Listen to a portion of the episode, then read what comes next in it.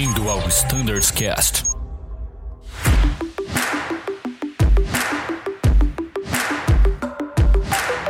Fala pessoal que acompanha os Standards Casts, aqui é o Danilo, estou de volta na continuação do nosso episódio do A330 com a presença do chefe Júlio, do Arthur, eu e o Bruno. Vamos então dar prosseguimento ao nosso bate-papo, bora lá?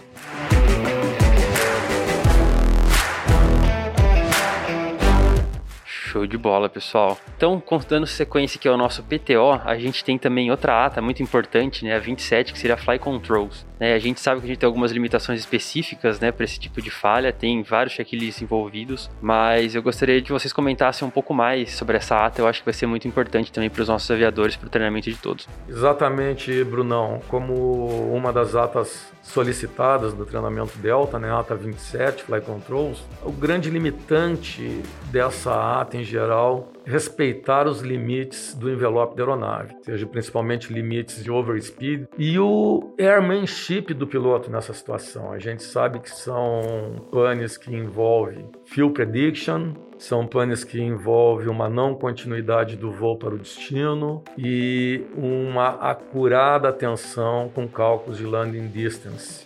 Né? Sempre lembrando que a gente vai estar numa situação de cold weather operation e aí floresce a importância do metrics.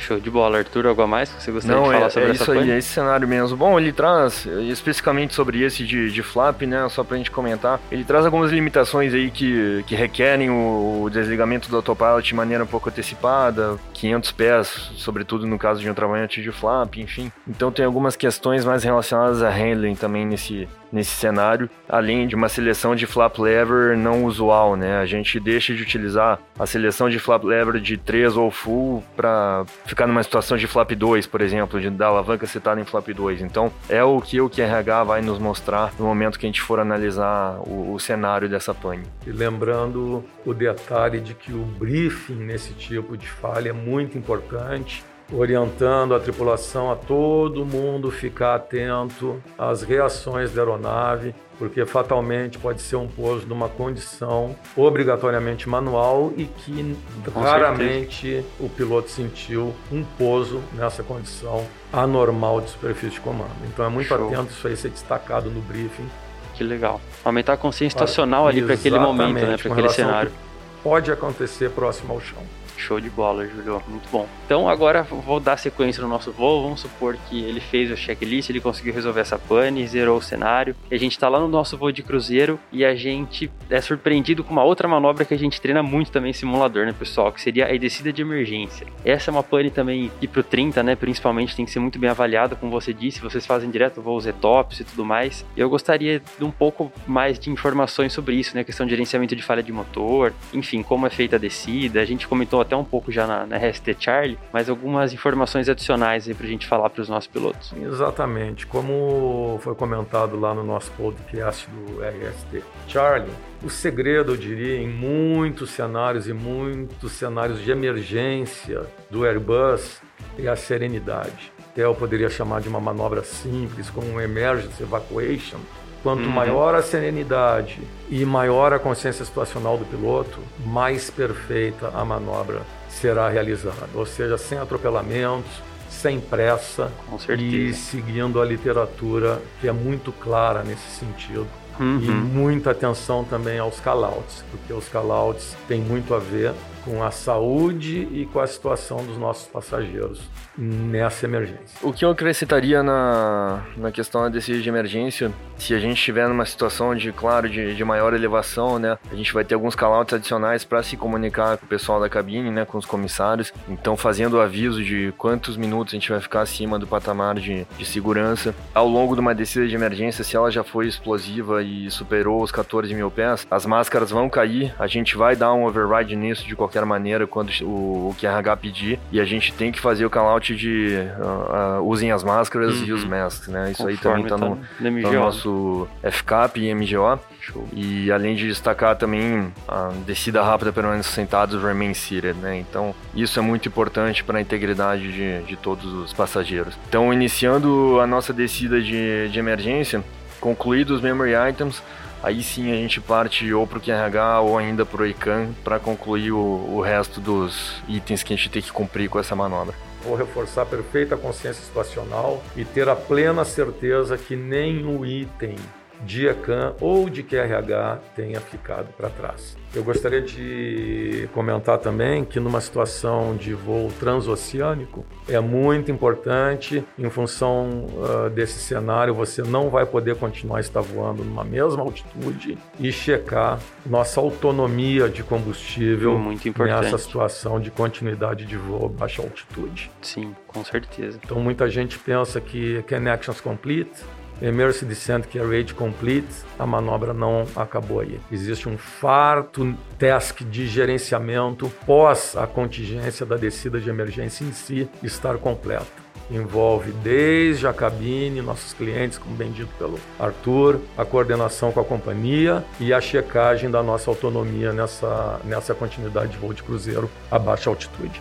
E lembrando que para a gente poder fazer esse cheque da autonomia, né, lá na parte de in-flight perf, né, a gente tem a, o cálculo no nível 100 para a gente verificar qual vai ser o consumo baseado no regime que a gente vai adotar. Tá bom? Tu comentou de ETOPS também, né, Bruno? A nossa navegação FP Lido para um voo ETOPS, ele também contempla um adicional de combustível caso ele constate que nessa trajetória TOPS, né, que a gente vai percorrer, faltaria combustível para a gente chegar até o aeroporto adequado nível 1 no 00. A gente está acostumado a fazer TOPS para Europa, né? Então o nosso segmento ali é no meio do Oceano Atlântico acaba sobrando bastante combustível, né? Porque a gente foi abastecido até o nosso destino. Por isso a gente não visualiza um adicional de ETOPS. A gente teve também um podcast aqui focado em ETOPS, a gente comentou isso, mas só fazendo esse reforço, tá? Agora vamos supor que a gente faça um voo Campinas Ilha do Sal, pode ter certeza que vai ter um adicional ETOPS ali, tá? Porque o, o cenário ETOPS já vai ser no final do voo, né? Então o combustível que iria cobrir até o destino, com certeza não ia ser suficiente para ir até o nível 100. Então essa é uma diferença a ser observada no nosso lido UFP. Muito bem colocado, Arthur, a relação das nossas leis de ETOPS com relação a esse cenário aí.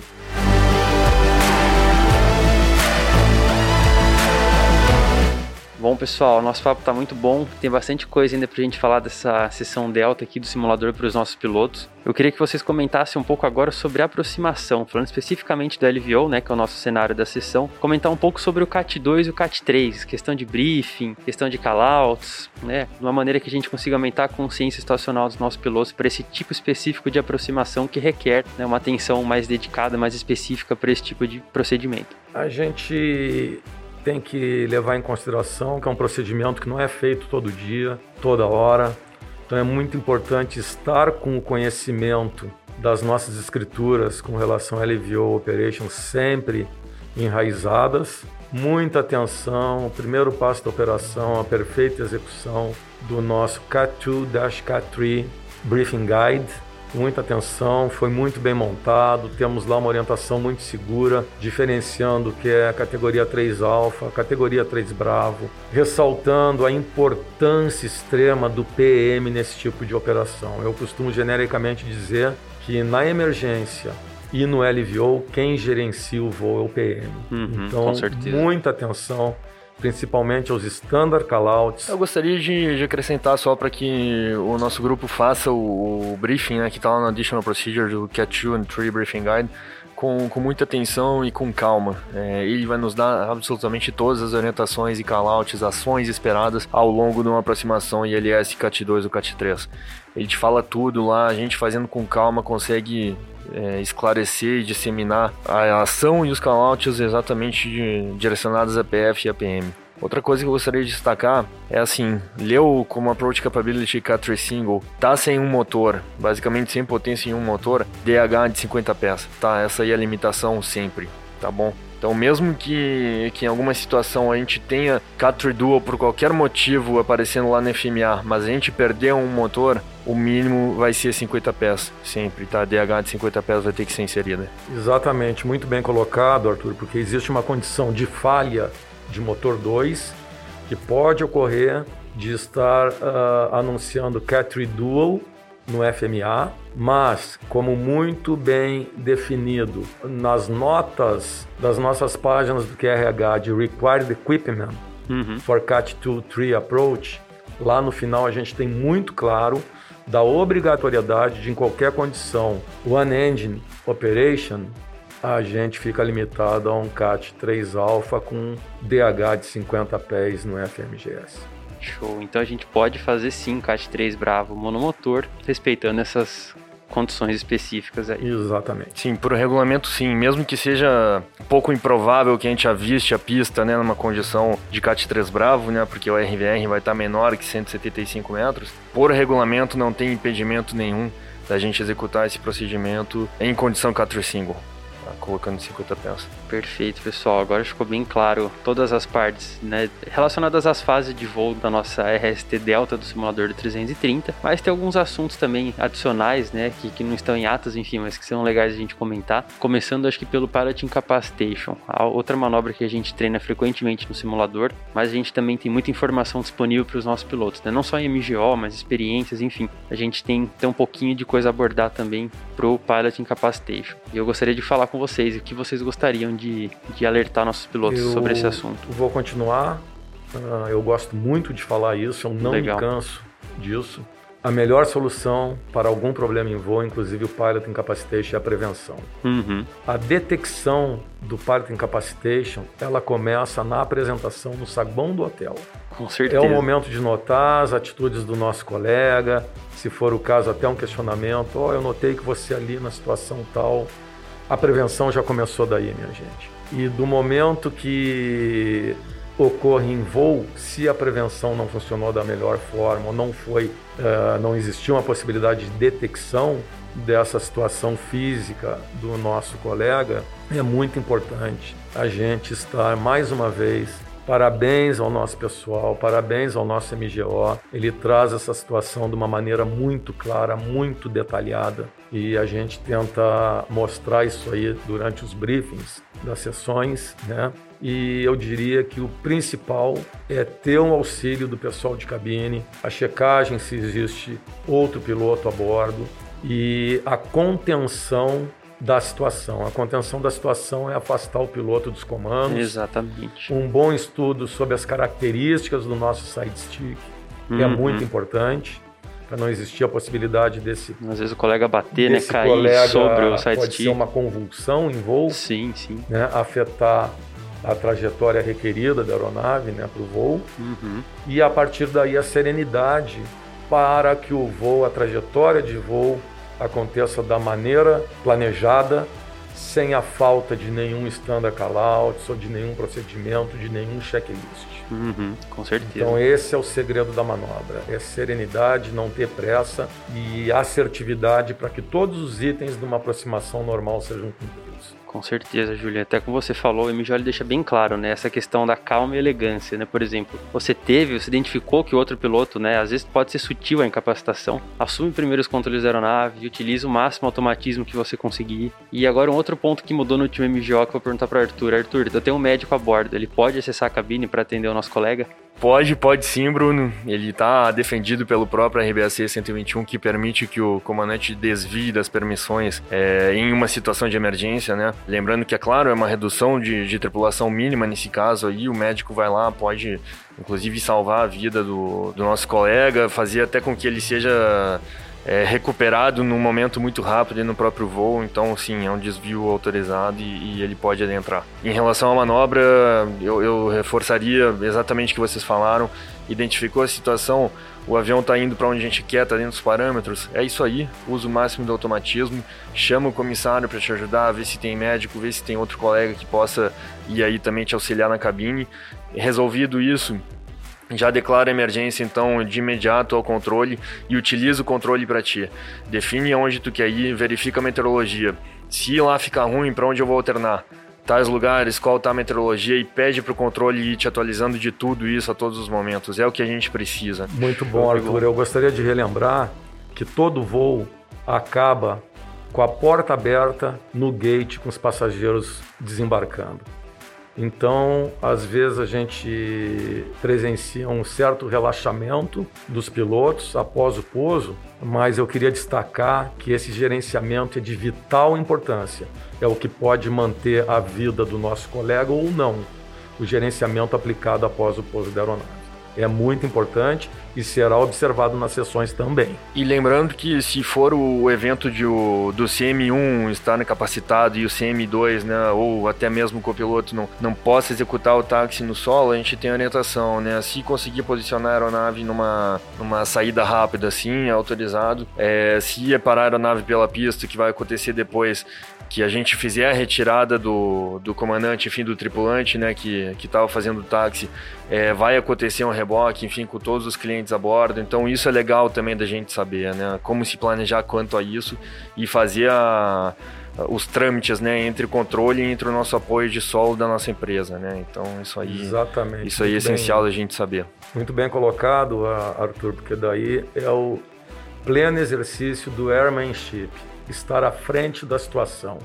Tipo no caso de, um, de uma incapacitation do CM1 ou do PF, como queiram, muito importante deixar toda essa situação, esse futuro gerenciamento já combinado com a torre de controle e a companhia. Tipo, já antes do ponto, já avisando a torre que não terá como taxiar, que terá que parar numa posição e solicitar até a, a torre uma orientação de onde parar a aeronave. Com certeza. E é aquela coisa, né? Voe como você treina e treina como você voa. Exato. O cenário não encerrou no pouso, né? Se pousou, aplicou o parking brake, o cenário não acabou aí. Isso, né? então é, é, isso que a gente relembra, né?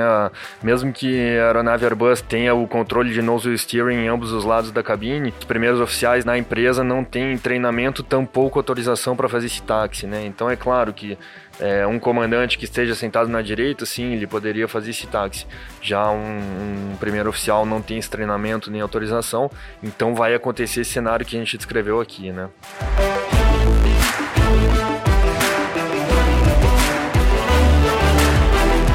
Muito legal, pessoal. Bem, estamos falando bastante da sessão de treinamento Delta, mas tem mais uma sessão importante, né? Que é a sessão de check, check in Delta.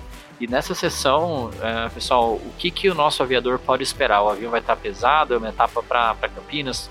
Qual que é o cenário, Juliano? Na sessão de cheque, continua sendo um cenário de Nova York, porém com um avião leve, numa etapa de FK Boston. Legal. Um peso próximo aí do máximo landing weight, né? Com certeza o pessoal já vai ter sobrevivido ao slush uhum. e o cold weather da sessão RST. Já tá mas bom, né? a gente continua focado nas análises de Landing Distance Performance. Eu já posso adiantar para vocês que será um cenário wet, Legal. com break action good.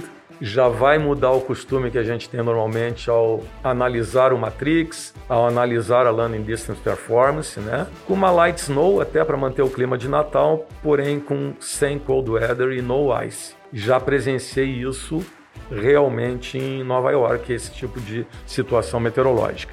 Eu diria assim, para ter um pouco de atenção, que por incrível que pareça, a gente fala ah, um encher pesado, ou um tiquez pesado, ou uma falha de motor pesado, ou uma falha de motor leve, é muito mais tranquila. Atenção, porque numa situação do avião leve as coisas acontecem com muito mais rapidez exigindo uma ação mais constante e um gerenciamento talvez até mais acurado do que com aeronave pesada, onde as coisas demoram mais para acontecer, ou seja, um flow mais rápido. Legal, chefe. E também na sessão de cheque é previsto pelo PTO algumas manobras como EGPWS, Stall Recovery, né? O que, que a gente tem para falar a respeito dessas duas manobras assim de destaque para o nosso piloto aumentar sua consciência situacional? Primeira coisa, a prevenção né? sempre atento na contingência situacional, né? a prevenção é a melhor maneira. E claro, você entrando numa situação dessas, o que te leva a uma boa solução de problema, eu diria que na filosofia Airbus salva vidas, são os nossos standard callouts. Nossos standard callouts e as nossas golden rules, ou seja, voe, navegue e comunique. Então, sabemos que temos standard callouts, abnormal callouts, além dos standards, para essa situação de PWS. Aham, né? importantíssimo. E, e, também temos callouts para a situação de stall, uhum. né? E que são diferenciados por uma situação de decolagem, por uma situação em altitude. Sim. Né? E lembrando sempre que abaixo de 20 mil pés a gente tem uma ferramenta adicional que deve ser citada no callout da situação. Legal, pessoal. É, ainda falando da manobra de EGPWS, talvez um, um, erro comum seja, tudo bem, fiz o callout corretamente, né? Pular a pitoga. Autopilot off e na sequência o pitch é pull-up, ou seja, você pode colar o side stick e manter naquela posição até que a situação esteja de fato acima da MSA, né? Se você tenha livrado o obstáculo que te causou esse alerta. Isso é importante. A gente gravou outros podcasts em outras frotas e um comportamento comum do piloto talvez seja se atentar a green dot. Então eu colei o side stick, eu vi a minha green dot embora e isso talvez gere no aviador aquela intenção de ceder para voar a green dot. A gente sabe muito bem aqui no 30 tem uma vasta literatura. A green dot ela tem a finalidade dela específica, mas ela não é a velocidade mínima de voo.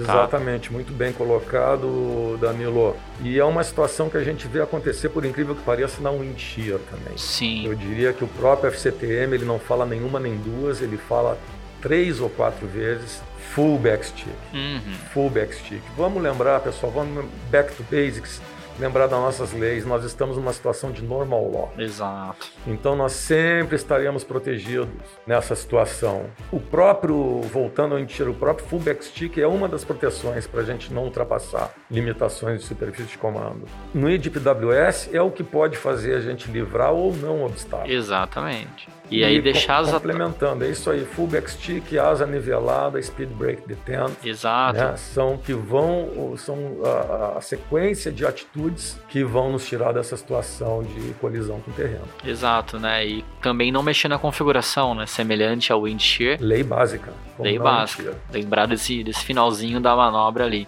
Muito legal, pessoal. Eu acho que a gente pode caminhar para o final desse nosso podcast. Já abordamos bastante das atas que a gente tinha se proposto a falar. Se eu pudesse resumir tudo o que a gente falou, seria o estudo individual, né, a aplicação de procedimentos e a consciência situacional. É importante também lembrar de que ah, antes do nosso cheque haverá um teste, uma prova oral, né? E aí é uma oportunidade da gente demonstrar tudo aquilo que a gente estudou, tudo aquilo que a gente se dedicou, tá sempre na ponta da língua. O mínimo para aprovação é de 80%, então é importante o aviador estar preparado, pronto, com seu conhecimento sempre em dia, para chegar lá no dia da sua avaliação oral, estar preparado e desempenhar muito bem. E é importante sempre lembrar: memory item, limitations, as atas que a gente abordou aqui que estão no PTO, ou seja, as atas de número 30, 36, 27, 70, né? A gente não falou de engine malfunction aqui, porque a gente falou no nosso último podcast da RST Charlie. É algo que a gente sempre treina, porém a gente não pode ficar confortável, a gente tem que sempre retornar ao manual, relembrar das particularidades, das variações possíveis na falha de motor e também a ata 33 ela fala de lights, então é importante a gente também revisar essas atas no nosso FCOM e estar preparado para nossa avaliação oral. Muito bem colocado, Danilo. E eu gostaria também de, de relembrar que o exame oral ele não é uma consequência do bom ou do mau humor do examinador.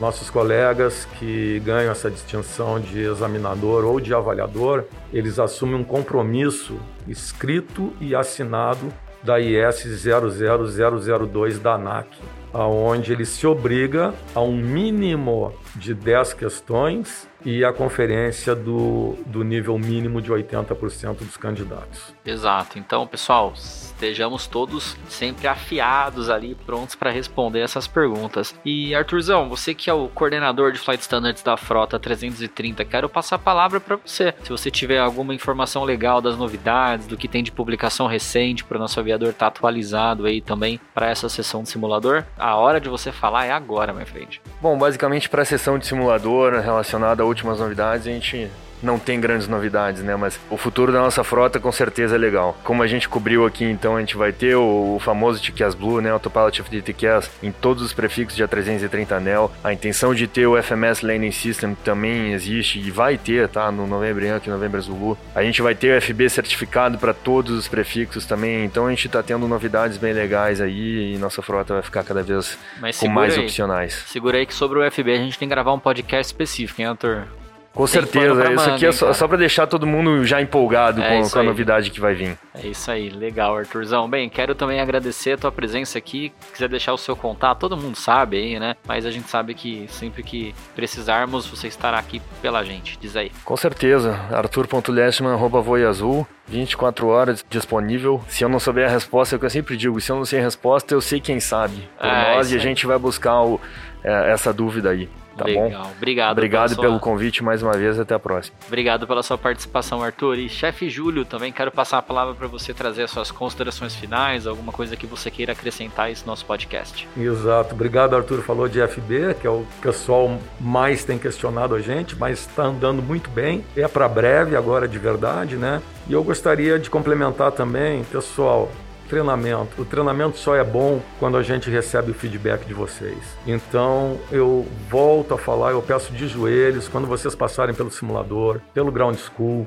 não deixem de nos mandar um e-mail, é muito importante para os nossos instrutores de solo. O que, que vocês acharam de ruim? O que, que vocês acharam de bom? Pode vir tanto para coordenacão.a330 como para gto.voiazul. A gente depende muito, mas muito mesmo, das críticas de vocês para poder elevar o nosso padrão de treinamento. E para finalizar, além da gente precisar das críticas, a gente precisa do esforço de vocês, porque o treinamento, nosso foco final é produzir um amplo número de competência em vocês todos, nos pilotos da Azul, que esse treinamento, quando bem efetuado, ele vai poder permitir uma tripulação gerenciar situações de voo, tanto das previstas pela indústria, como além daquelas que não são previstas pela indústria da aviação. A gente tem farto exemplo, procurem aí no YouTube, na internet, sobre o Air France 447, né? Aham. que lá a gente tem um exemplo de onde as competências, infelizmente, não foram aplicadas da melhor maneira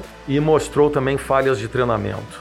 Tá? A gente tem que admitir isso e trabalhar isso com honestidade para melhoria dos procedimentos do fabricante, como do treinamento também, como a gente tem exemplos opostos, como do Cantas 32 no A380, onde as competências foram exercitadas de uma forma incrível, pessoas incríveis no cockpit. Então, a gente foca muito na melhoria do padrão de voo de vocês, mas a gente precisa da colaboração de vocês também, com esforço individual, com estudo, trazendo dúvidas para a gente, que daí nós, como um todo, todo o sistema da indústria, e principalmente da Azul, vai ser melhorado. Muito obrigado pela oportunidade, Danilo, Brunão, Arthur, bons treinamentos para vocês todos.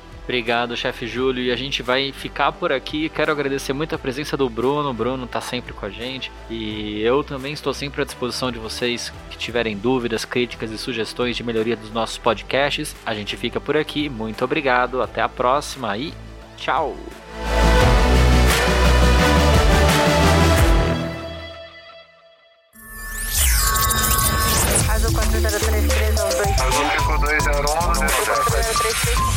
Você ouviu ao Standards Cast.